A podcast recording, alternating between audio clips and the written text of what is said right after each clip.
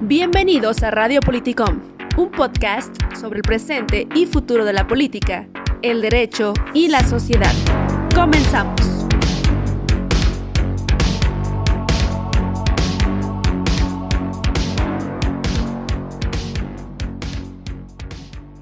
Bienvenidos a Radio Politicon Podcast, un espacio sonoro elaborado con preocupaciones de dar a conocer temas de utilidad para las personas que van desde la política y el derecho hasta la vida cotidiana. Buscamos transferir información de utilidad a las personas a través de su sentido auditivo.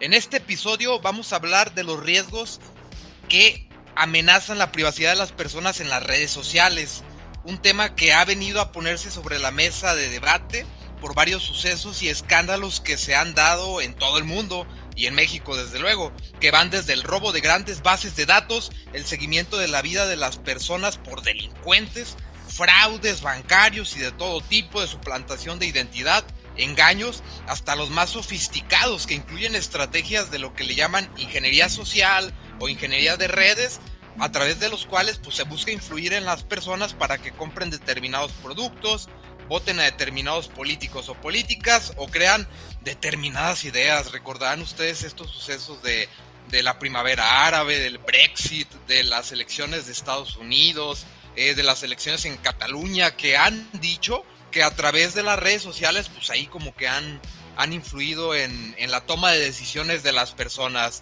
Buen día, Londra, ¿cómo te encuentras hoy? Muy bien, Gus. Creo que hoy vamos a tratar un tema súper importante porque finalmente al momento todos usamos redes sociales. Y quiero comentarte un dato. Fíjate que uno de los informes de redes más importantes a nivel internacional es el que hace cada año We Are Social. Y lo menciono porque me sorprendió ver que según el informe de este año, del 2021, en México el promedio de tiempo que las personas pasan conectadas a Internet es de 9 horas con un minuto. O sea que es más de un tercio del día. Y de esas horas el promedio de uso de redes sociales al día es de 3 horas con 27 minutos.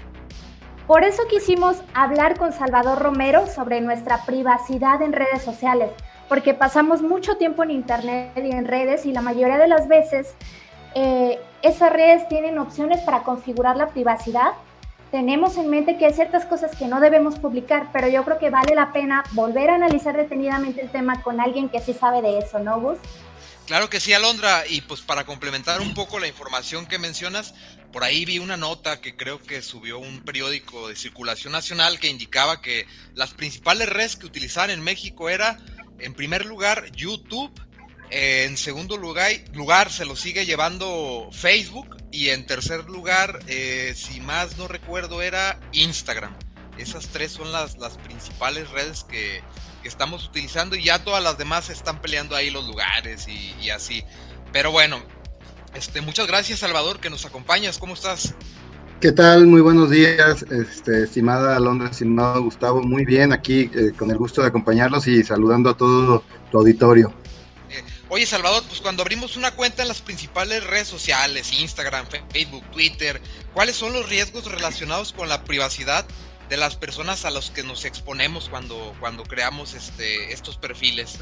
Pues prácticamente todos, ¿no? todos los riesgos que existen prácticamente los encontramos en las plataformas de redes sociales y de alguna, de alguna forma exponencializados a lo que tradicionalmente estábamos expuestos en el mundo análogo, ¿no?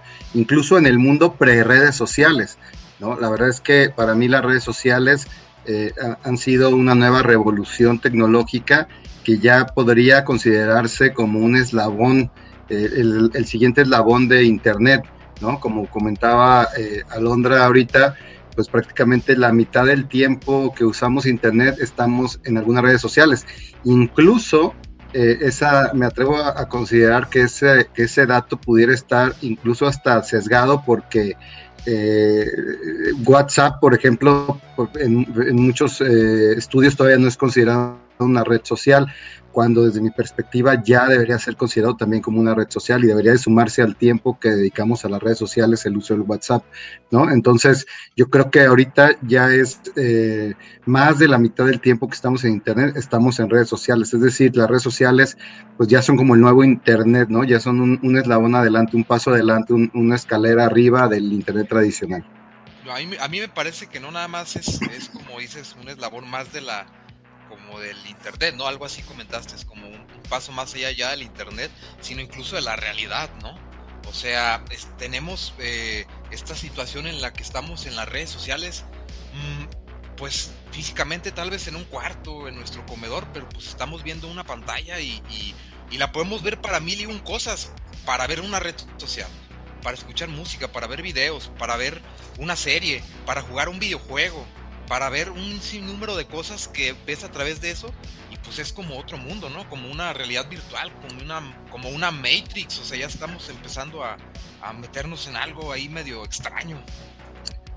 Sí, claro, mira, lo comentábamos el otro día, ¿no? En el, en el podcast sobre la regulación de las redes sociales, cómo ya se han constituido como una especie de mundo paralelo, ¿no? Este, como una vida paralela que llevamos todas y todos los usuarios de redes sociales, donde pues ahí tenemos nuestro pues nuestro perfil, nuestras amistades, nuestros contactos, pero muchas veces ya ni siquiera coinciden con los de la vida real. No sé si a ustedes les ha pasado que se encuentran a alguien eh, a quien le dan muchos likes en Facebook y ven muchos memes en Facebook o ven o tienen mucha interacción de comentarios en Facebook, pero se lo encuentran en una reunión y no saben ni de qué platicar, o sea, ya no saben si saludarlo, este, ah, hola, así como incómodo. ¿No? O muchas veces estás en grupos de WhatsApp donde, ah, todo el día es puro cotorreo, ya, jaja, y ahí te llevas muy bien con todos y platican y se echan carrilla y se, se mandan memes y, interactúan. Y si estás con esas mismas personas sentados en una mesa, están todos incómodos en silencio, ¿no? De aquí, ¿qué se hace? ¿Qué se dice? ¿No? O sea, eh, con, con la tentación hasta de agarrar el celular. Entonces, verdaderamente es un mundo paralelo.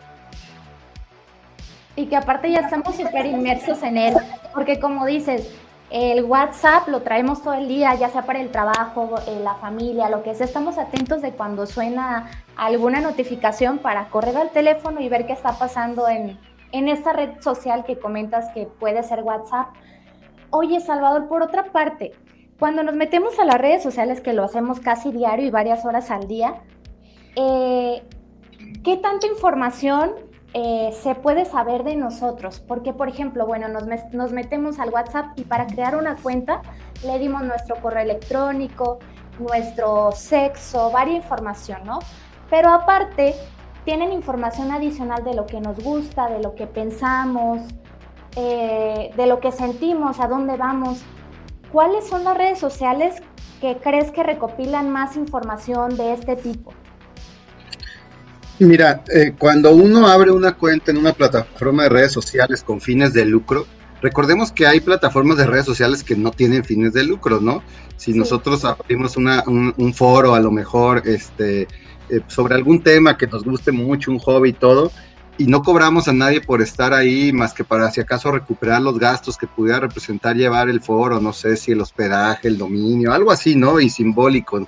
Entonces estamos hablando de una plataforma que pues eh, de alguna forma respeta mucho nuestra privacidad y, en la medida en que nosotros queremos contribuir, pues es en la medida en que nos conocen los, los demás participantes de ese foro. El problema con las otras plataformas de redes sociales, es decir, las que existen con fines de lucro, como son las más populares que acaban de mencionar, Facebook, Instagram, Twitter, YouTube, TikTok, eh, LinkedIn, etcétera, es que esas plataformas, eh, su negocio es la cantidad de dinero que pueda generar gracias a sus usuarios, ¿ok? Entonces hay que entender muy bien eso. Estas plataformas viven, crecen y, se reproducen y se hacen gigantescas en base a la cantidad de dinero que nos pueden llegar a extraer. Pero ¿cómo nos van a extraer dinero si no nos cobran, no? O sea, pues a mí nunca me ha llegado una, una, cuenta de WhatsApp, una cuenta de TikTok, una cuenta de Facebook. Entonces, ¿cómo, cómo ganan dinero? Bueno, porque se vuelven el, y se, convierten en una especie como de mercado, ¿no? Entonces, ellos van con sus clientes y le dicen, oye, en mi mercado hay dos mil millones de personas, ¿no quieres ponerte un puestito aquí? ¿no? Así como si fuera la FIL, ¿no? Que quieres vender un libro y pues obviamente sabes que si realmente quieres vender el libro no hay mejor lugar que la FIL. ¿No? Entonces, igual, ¿no? Si quieres vender un producto, no hay mejor lugar, a lo mejor que Facebook en este momento, porque es el, que más usuarios tienen en, todo el mundo. Pero eh, las redes van un paso más adelante que eso, y eso es lo que las hace verdaderamente eh, eh, importantes y verdaderamente poderosas. Las redes tienen un perfil digital de cada uno de sus usuarios. Entonces, ese perfil digital lo pueden utilizar para eh, de alguna forma personalizar o permitir la personalización de anuncios en sus redes o en sus, en sus este, digamos, en sus muros, en su, cuando naveguen, que estén scrolleando, esa, esa publicidad está personalizada para ustedes. Ningún anuncio que ustedes vean en una plataforma de red social es coincidencia. Todos, absolutamente todos, son producto de un proceso de segmentación dirigido especialmente a su perfil digital. Y ese es el riesgo. ¿Por qué? Porque para que ese perfil sea más preciso, más exacto y más idóneo, necesitan la mayor cantidad de datos personales que puedan obtener de nosotros.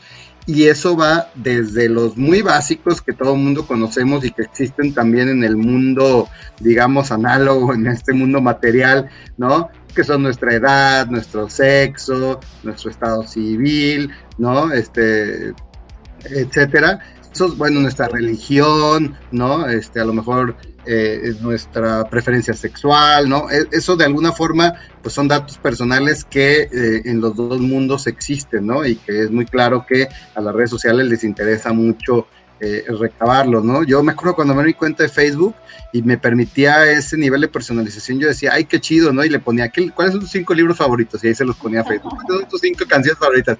Se las ponía a Facebook. Tus cinco películas y se las ponía yo ahí entregándole y regalándole sin saber, sin tener la más mínima idea. Estoy hablando de que abrí mi cuenta de Facebook en el no, no, en el 2006, yo creo, 2005, 2006, máximo 7.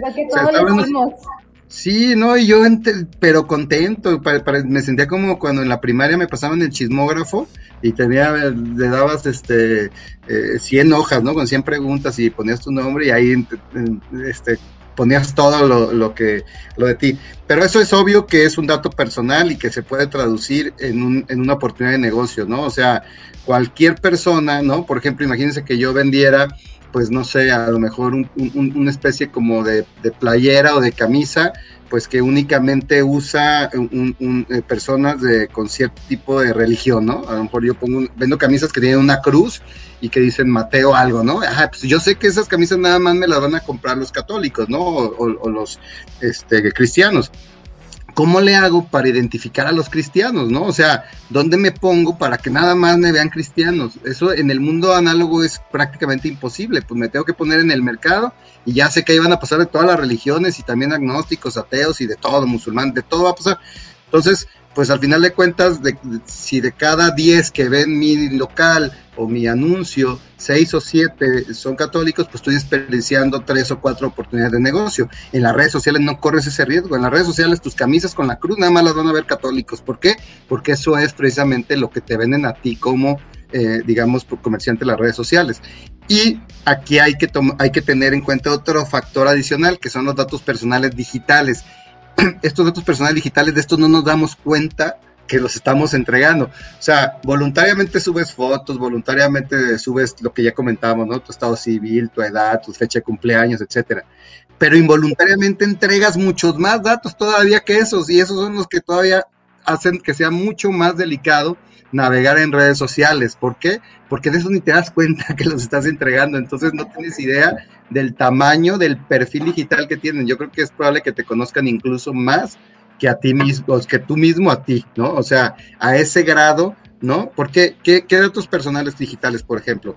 Eh, eh, las redes sociales recaban tu dirección IP, ¿no? Entonces, eh, este, este protocolo IP te permite identificar entre varias cosas exactamente dónde estás conectado. ¿no? En caso de que tú no lo quieras compartir por ti mismo, de todos modos las redes sociales saben, aunque tú nunca hayas compartido tu ubicación, de todos modos la plataforma sí lo sabe, ¿no?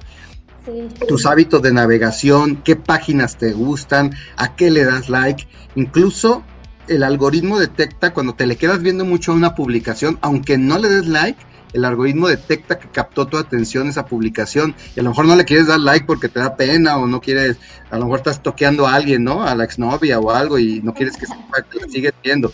Pero Facebook sí sabe, y Instagram sí sabe, y TikTok o quien o la plataforma Twitter sí sabe que estás viendo fotos de tu ex, sí lo saben, o sea, ellos sí lo saben, tu ex a lo mejor no, pero igual, ¿no? Si vas, si vas viendo un portal, ¿no? Donde a lo mejor es un tema, pues que a ti no te gustaría que supieran que te gusta, ¿no? Que, que pero, pero lo sigues, o aunque no lo sigas, lo ves, la plataforma sí lo sabe y lo va subiendo a tu perfil digital, ¿no? Y va poniendo la notita diario, poniendo una notita, ¿no? Así un asterisquito. Ojo, se le quedó viendo mucho a este producto, ojo, se le quedó viendo mucho a la página que promueve a lo mejor el odio, ¿no? O que promueve a la 4T, ¿no? Entonces, ojo, entonces no reconoce que sí apoya a la 4T, pero, pero de, acuerdo a sus hábitos de navegación, sabemos que sí la apoya. Entonces, a ver, vele metiendo eso a su perfil, vele metiendo eso. A lo mejor no lo confiesa nadie, pero las plataformas sí lo saben, porque todos estos datos personales digitales pueden llegar a ser sensibles, ¿no? También sabe todos tus amigos, todo tu directorio telefónico, ¿no? Las aplicaciones, ¿no? Que puedes instalar, muchas de las aplicaciones funcionan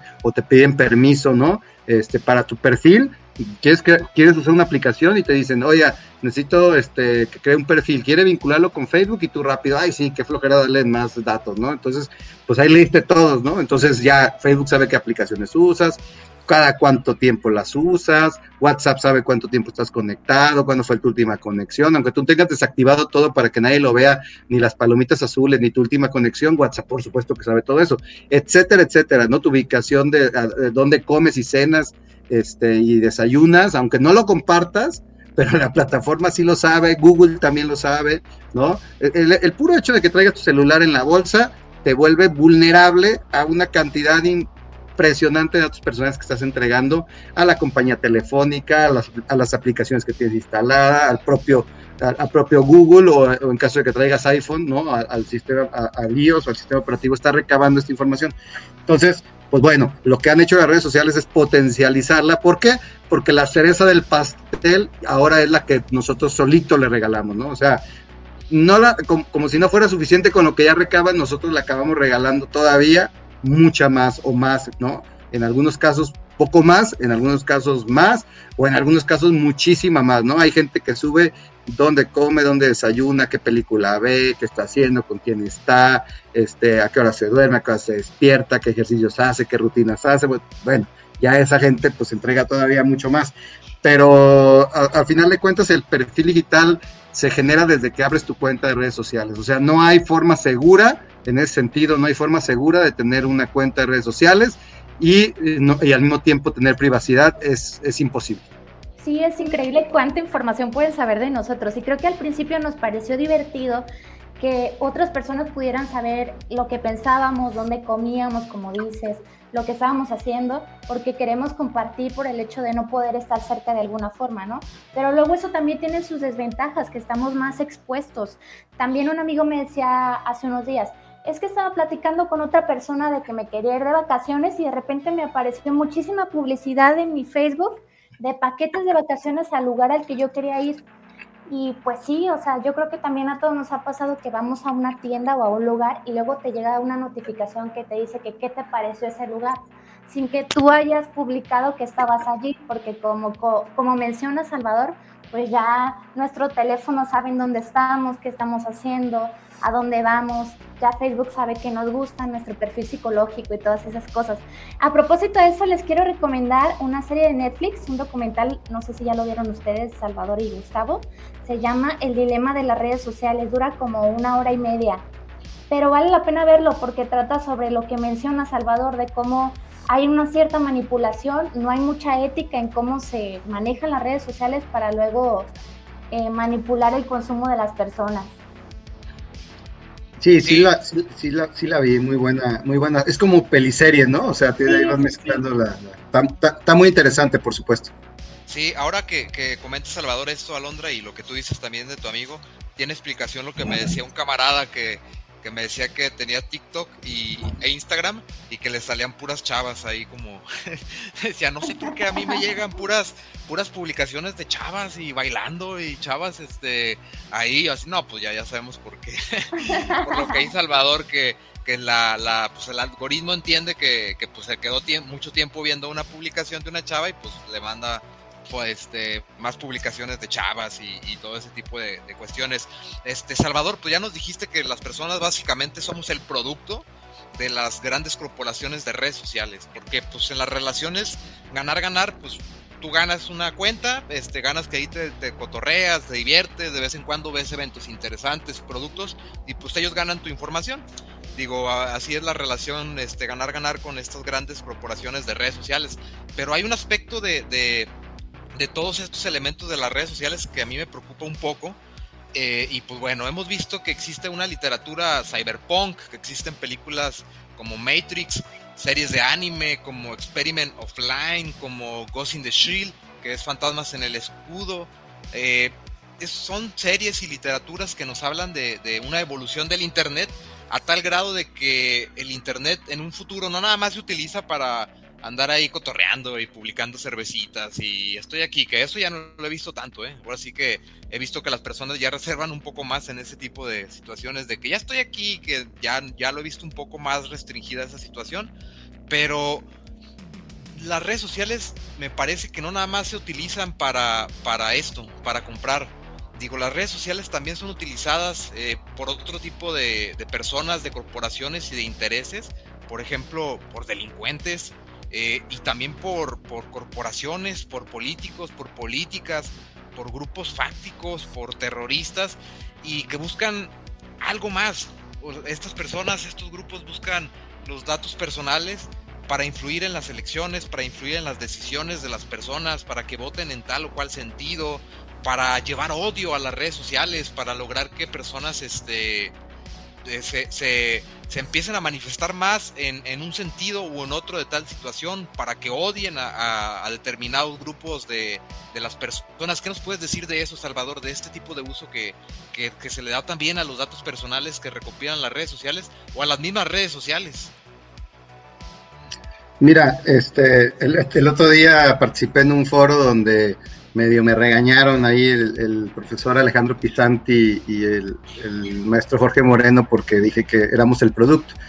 Y, y, dijeron que no, que no éramos el producto, que el producto era la atención, ¿no? Que, que para ellos, eh, para las plataformas, el producto real era nuestra atención, no nosotros, sino nuestra atención. Yo no estoy así como que tan de acuerdo, digo, a final de cuentas, eh, el, objetivo final de estas redes, de estas plataformas, es lucrar. Y la única forma que tienen de lucrar, o la principal forma que tienen de lucrar, es sí, que alguien les pague, ¿no? Dinero, obviamente, ¿no? Que alguien les, les, les dé recursos. ¿Y quién les va a dar recursos? Pues quien quiere vendernos algo. Y esa, ese, ese vendernos, o sea, yo no conozco a nadie, a lo mejor lo hay, pero yo no lo conozco, que diga, ay, déjame meto a Facebook a ver qué compro, ¿no? O, o, déjame meto a Instagram a ver qué compro. No conozco a nadie, a lo mejor a Mercado Libre, a Amazon sí te metes a ver qué compras, pero a Facebook o a, a, o a las redes sociales en general no te metes a comprar, o sea, no, no, no entras a ellas pensando que son como un gigantesco marketplace. Tú te metes para ver con quién interactúas o ver quién anda haciendo fulano, qué anda haciendo sutano, perengana pero no te metes a comprar. Entonces, eh, eh, al final de cuentas, entonces, lo que buscan las redes sociales es ser el intermediario, ser el intermediario entre todo vendedor y todo comprador. Ese es su objetivo, o sea, para las redes sociales, estas plataformas, su utopía sería que no hubiera una transacción comercial que no pasara por medio de ellas, ¿no? ¿No? Entonces, eh, a final de cuentas, si, en ese sentido, yo creo que sí podríamos considerarnos el producto, ¿no? Porque nos venden, somos la cajita feliz que ellos entregan a, pues, quien quiera vender algo. Y ese vender algo puede ser político también. O sea, a final de cuentas, las y los candidatos son productos, ¿no? Que se venden, pues ahora sí que, este, eh, con campañas de mercadotecnia similares a si quisieras vender eh, este, una escoba, un jabón o, o, una camisa, o sea, es lo mismo. Entonces son productos. Claro, que el producto sea malo o bueno ya es otro debate, ¿no? Si, si están vendiendo un producto que te va a hacer daño, como a lo mejor pudiera producirte obesidad o diabetes, o una dictadura en tu país, bueno, eso ya es otro, tema. Las redes sociales, en ese sentido, por lo menos las grandes plataformas originalmente no tenían eh, ningún filtro ético en ese sentido. Apenas, apenas, apenas con lo del Brexit y, el, y, y, lo de Donald Trump en 2016 fue que empezaron como que a plantearse la responsabilidad que estaban teniendo, ¿no? Entonces, hace tres o cuatro años empezaron a prohibir, por ejemplo, tú ya no puedes pautar en Facebook o en Twitter usando imágenes con alto contenido sexual. Ya lo vetaron. Antes sí se podía, ¿no? O ya no puedes en Twitter de, de, plano este, cancelaron, suprimieron cualquier tipo de pauta con fines político-electorales o de propaganda electoral, ¿no? Ya dijeron, ¿sabes qué? Puso Jack Dorsey en un tweet hace como un año y medio, este, que se habían dado cuenta del gran poder que tenían eh, las redes sociales en ese sentido, Twitter en ese sentido, y que por lo tanto determinaban no ser factor, de, que el dinero no fuera factor para comprar una elección ellos, ¿no? Que el que quisiera el voto se lo ganara orgánicamente, por lo menos en su plataforma. Y Facebook no quiso renunciar a ese, a, ese billetote y lo que hizo fue, bueno, ¿sabes qué? Voy a transparentar todo. Entonces tú cuando ahorita quieres pautar en Facebook, te pregunta el tipo de anuncio que quiere poner es especial y ya le pones ahí en la interrogación. Por especial se entiende aquel que pueda llegar a influir en la opinión pública sobre un tema eh, social, electoral, etcétera. O sea, ya cualquier cosa, si tú le pones que sí, entonces tienes que aceptar que se va a saber quién está pagando por esa pauta. Entonces, ellas, os digo, han ido acotando y han ido como que generando sobre la marcha, ¿no? Filtros éticos. ¿Pero por qué lo han hecho? Pues porque, porque no quieren perder clientes, no porque les interese quizá realmente, o bueno, no sé, no me puedo meter a la mente de Dorsey de Zuckerberg. Pero el chiste es que ellos tienen que rendir cuentas a un consejo de administración y el consejo de administración lo que quiere es ver utilidades, ¿no? Entonces, si, si, si hacen algo que les puede alejar a la gente, por ejemplo, lo de, lo de Cambridge Analytica, pues les pegó durísimo, entonces tuvieron que tomar acciones para empezar a respetar más la privacidad de sus usuarios, pero no por gusto ni por placer, sino para que no se les fuera, ¿no? Y como ejemplo tenemos lo que pasó este año, los primeros días de enero, cuando nos llegó un mensaje a WhatsApp, ¿no? Que era obligatorio aceptar las condiciones o perder el servicio, pues nos molestamos como usuarios, es que como que sentimos como que ahora sí nos iban a invadir toda nuestra privacidad y que iban a leer todos nuestros mensajes y ver todos nuestros videos y escuchar todas nuestras videollamadas o llamadas. Y claro que muchísima gente se ofendió, se espantó, se asustó, se fue a otra plataforma.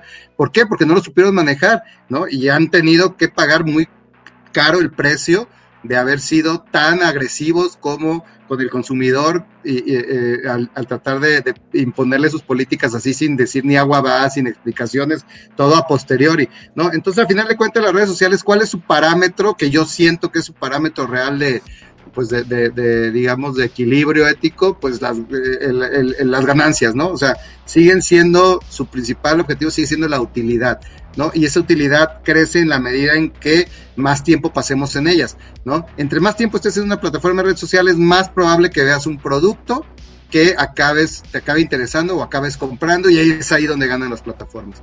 Entonces, pues, y ese producto, insisto, puede ser un candidato, puede ser un gobernante ya en turno, te pueden vender la idea de que es bueno tirar el aeropuerto casi acabado, nuevo, y tú te la compras porque a lo mejor te están ahí influyendo. Y por supuesto que también hay que tomar en cuenta algo, ¿no? El algoritmo de las redes sociales se presta mucho a esta caja de resonancia donde pues nada más ves lo que te interesa ver y lo que y nada más ves a los que piensan como tú y a los que opinan como tú y crees que así es el mundo. Ese es otra de los grandes riesgos que hay de navegar mucho en redes sociales, que sus algoritmos para mantener tu atención también a la vez generan una caja de resonancia en la que no puedes ver ya de repente otros eh, opiniones, otros perfiles, otras ideas que no sean las tuyas, otras religiones, otras filosofías, otras incluso hasta nacionalidades, etc, etc. Entonces digo, no sé si ya divago un poquito con la pregunta eh, original, mi estimado Gus, pero bueno, sí existe por supuesto un riesgo de ser manipulado a través de las redes sociales. O sea, un político sí, sí puede llegar a manipularte orgánicamente, sí lo puede llegar a hacer en las redes sociales, o sea, sí se puede llegar a, pero normalmente se requiere de el apoyo de las redes sociales para lograrlo. O sea, y eso pues lo compras, ¿no? Salvador, llegaste al punto que quería llegar yo del tema de WhatsApp que cambiaron los términos y condiciones. Yo desde hace tiempo tengo Telegram y últimamente empezaron a llegarme muchas notificaciones de personas que se estaban uniendo a Telegram. Y luego ya me di cuenta por las redes sociales que fue por un cambio en las políticas de WhatsApp, que la gente se estuvo cambiando de WhatsApp a Telegram, precisamente por este cambio en los términos y condiciones.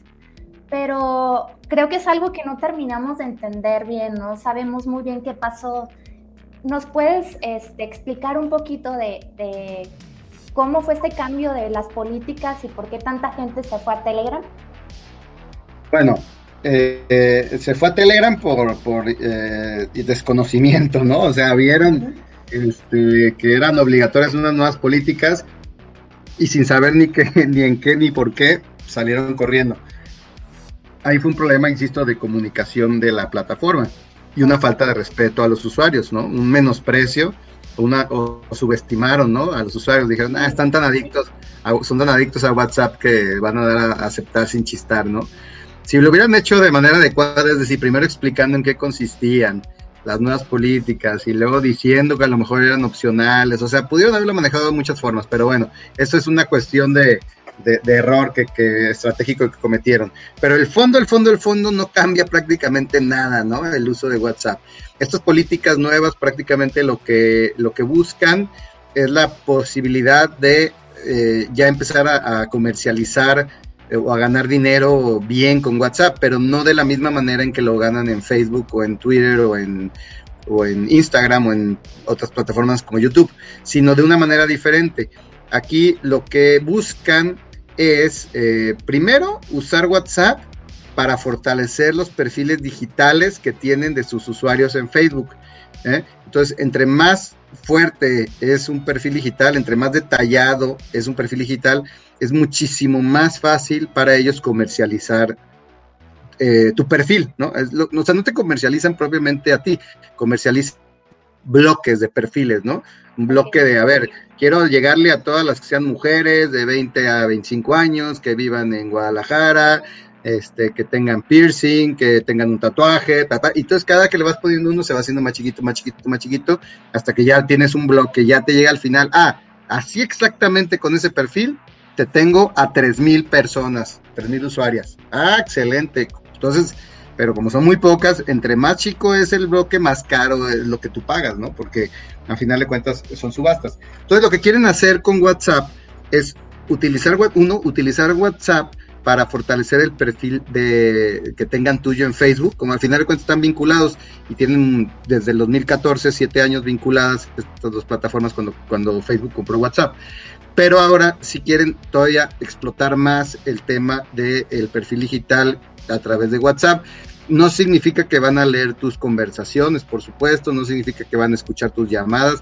De hecho, WhatsApp sigue siendo de las plataformas de mensajería más seguras, porque ni siquiera Zuckerberg puede, puede leer tus mensajes. O sea, si yo te mando un mensaje ahorita, Londra, ese mensaje se va a salir de mi celular encriptado, va a llegar encriptado al servidor de WhatsApp y va a aterrizar encriptado hasta tu celular y hasta que llega a tu celular se desencripta y todo eso lo hace un sistema de, tecnología de inteligencia artificial pero lo hace de manera aleatoria. O sea, no hay, si yo mando un hola hoy, el encriptamiento de ese hola va a ser diferente al hola de mañana y al hola de pasado mañana y puedo mandar 10 millones de hola y todos van a tener un encriptamiento diferente, de tal forma que si alguien logra bajar el hola encriptado no va a tener ni la más mínima idea de qué es, ¿no? Y así lo baje hoy y mañana porque si lo lograra llegar a descifrar algún día, pues nada más, digo, no ha pasado, tendría que ser algo así como así muchísimo más avanzado que lo no se vio en la película El Código Enigma, ¿no?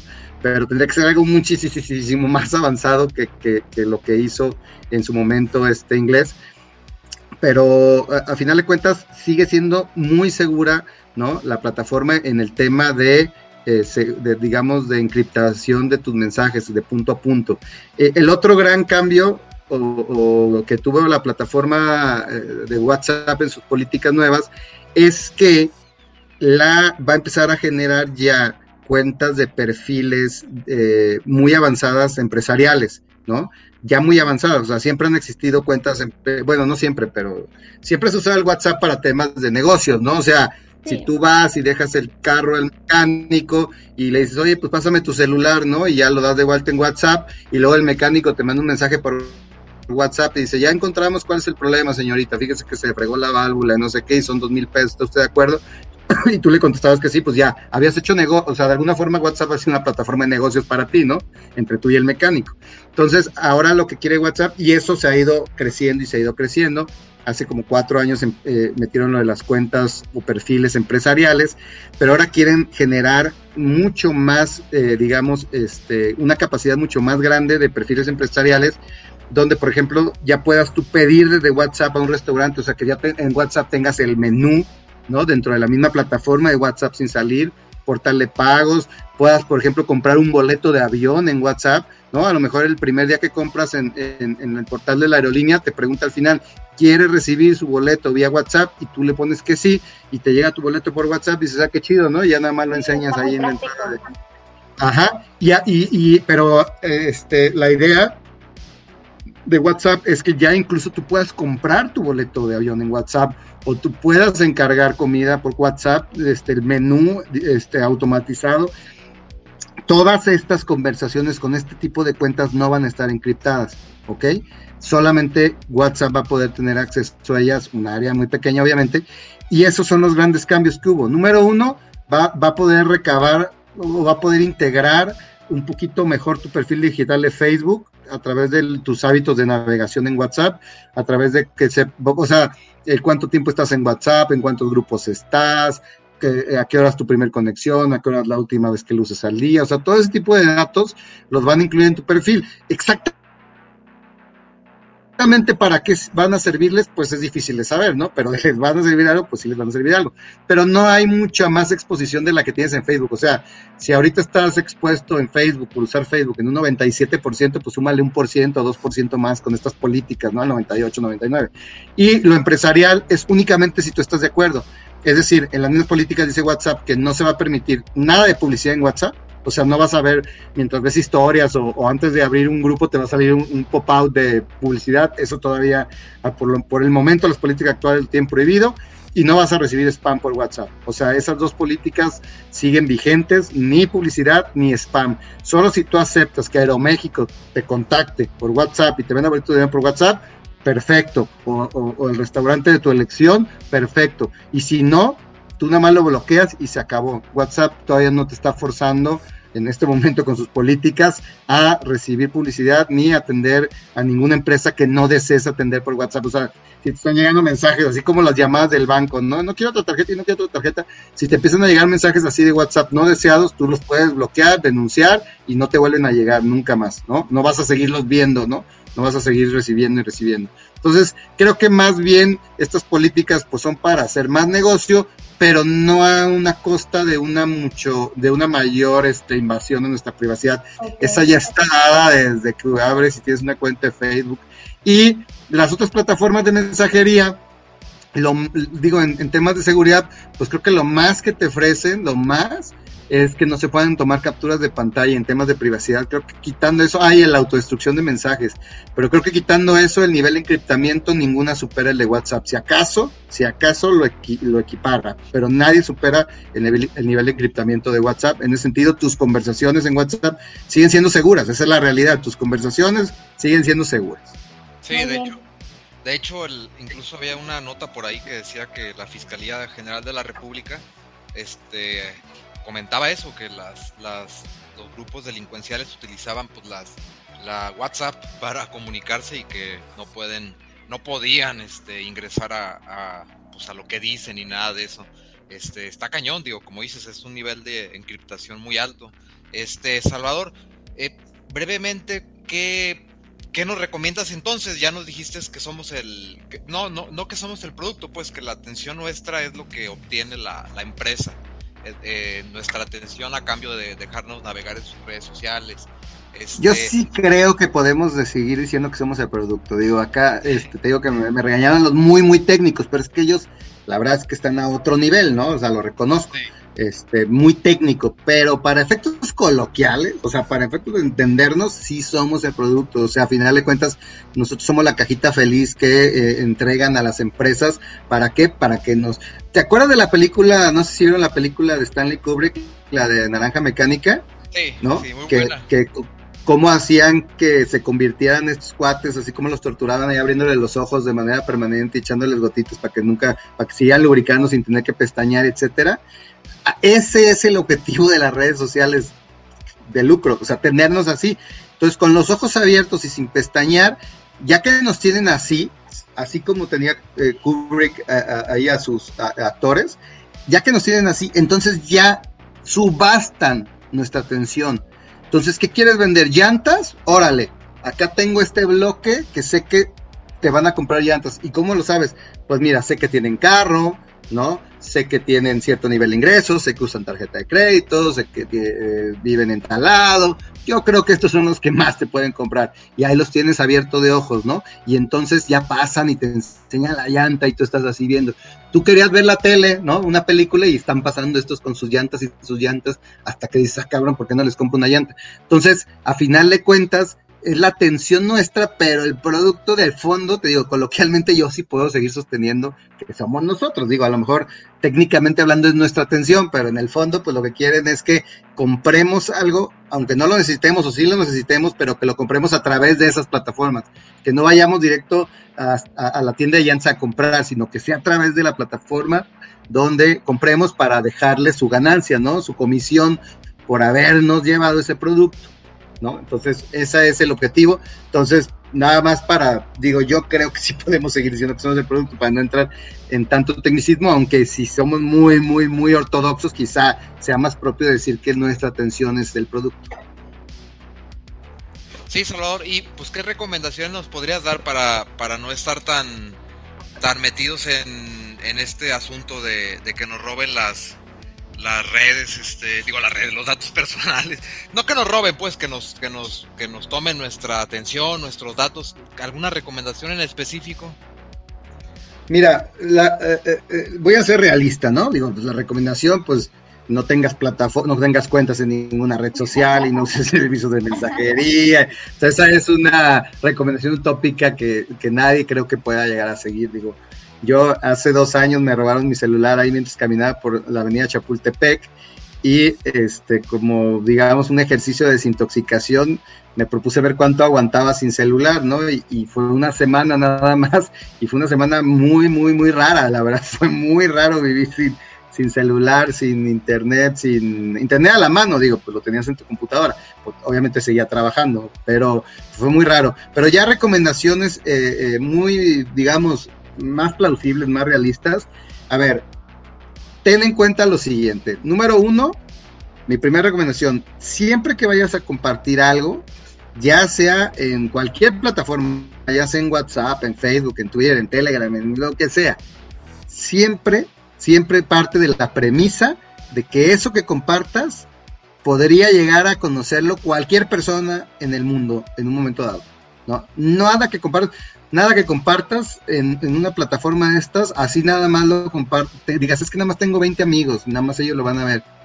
No, siempre existe el riesgo de que eso que tú compartes lo pueda conocer todo el mundo. Dos, todo lo que compartes se va a tu perfil digital, o sea, todos tus hábitos de navegación en redes sociales se van a tu perfil digital. Entonces, entre más tiempo pasas, tienes un perfil más grande, entonces la segunda recomendación es pues pasa la menor cantidad de tiempo que puedas, ¿no? Uno, siempre parte de la premisa de que lo que compartas todo el mundo lo podría llegar a conocer algún día, en algún momento dado. Dos, eh, trata de pasar la menor cantidad de tiempo ahí, o sea, no te digo que no tengas, pero pues trata de dedicarle la menor cantidad de tiempo porque son adictivas, son como una droga, ¿no? Y entre más tiempo pasas, más tiempo quieres estar y se vuelve un círculo vicioso. Tres, siempre que vas a compartir algo, piensa, ¿es necesario que comparta yo esto?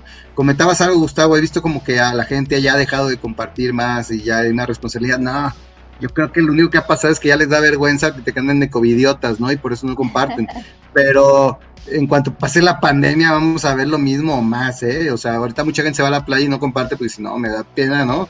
Este, que, que, me vean y que, no sé, ¿no? Esa es la razón por la que yo creo que, bueno, y también la segunda es que ha bajado, ¿no? El número de personas que andan en la calle, ¿no? Entonces ya es menos tentador compartir aquí con mis pantuflas de Alf sentado en mi sala que eh, está bien un antro, estoy en un bar, estoy en el teatro, ¿no? Entonces, yo creo que son las dos razones, no creo que haya una mayor cultura de responsabilidad de que se comparte, que no se comparte, yo creo que estamos igual, entonces, ese sería el otro filtro, ¿no? Es necesario que comparte esto, o sea, realmente es necesario para mí o para alguien que, comparta que estoy ahorita en el cine viendo esta película o en tal restaurante comiendo esto, ¿no? Y, y, la última, digamos así, de las que se me vienen a la mente ahorita de bote pronto, piensa, ¿puede ser que algún día me arrepienta de compartir esto? O sea, piensa, en cinco años, en dos años, en diez años, ¿me podría arrepentir de esto? ¿Dónde me veo en diez años y me podría arrepentir de esto? a lo mejor en 20 años, a lo mejor en 20 años ya tengo hijos o hijas, ¿no? De 15 años, no me arrepentiré en ese momento de haber compartido esto, o sea, trata de reflexionar, hay una pilonzazo y buenísima, nunca, por favor, nunca uses las redes sociales para compartir cosas cuando no estés en tus cinco sentidos, por favor. Si tomaste, si te drogaste, si estás, no sé, de alguna forma en otro pinche rollo, no compartas nada, mejor ni agarres el celular, espérate a la mañana y ahí a ver si sí, revisa las fotos con calma y ve si se pueden, no se pueden compartir, ¿no? Porque también una vez que compartes algo ya no es tuyo, aunque lo borres ya no es tuyo. En el momento que lo compartiste, ya alguien le pudo tomar captura de pantalla y además en, las, en los archivos de la plataforma siempre va a quedar, en tu perfil digital siempre va a estar lo que compartiste, aunque tú lo borres, en la mañana siguiente todo arrepentido, ya eso ya se salió de tus manos. Todo lo que tú compartes en internet y concretamente en redes sociales deja de ser tuyo. Yo creo que esas cinco o seis recomendaciones serían las que yo daría a los usuarios de estas plataformas. Muchas gracias, Salvador, porque creo que son recomendaciones que vienen muy ad hoc ahora que estamos tan sumergidos en esta época de confinamiento en las redes sociales porque no podemos convivir físicamente. Así que pues es importante tenerlas muy presentes y recordarlas si vamos a estar usando redes sociales. Y gracias también por todas las dudas que nos aclaraste, que era importante que supiéramos más sobre todos estos temas. Gracias Gustavo por compartir esta entrevista y gracias a las personas que nos escuchan, que nos acompañaron por este camino del tema de las redes sociales y la privacidad. Pues muchas gracias, Salvador. Eh, quedamos ahí pendientes con otro, otra mesa de análisis sobre si los gobiernos este, deberían regular qué datos personales te, te, absorben las grandes corporaciones. Pues en otro episodio lo, lo platicaremos. Pues muchísimas gracias, muchísimas gracias nuevamente, Alondra y Gustavo, un placer estar con ustedes y con su auditorio, con su distinguido auditorio, que entiendo que además nos escuchan no solo en México, sino en muchos otros lugares del mundo.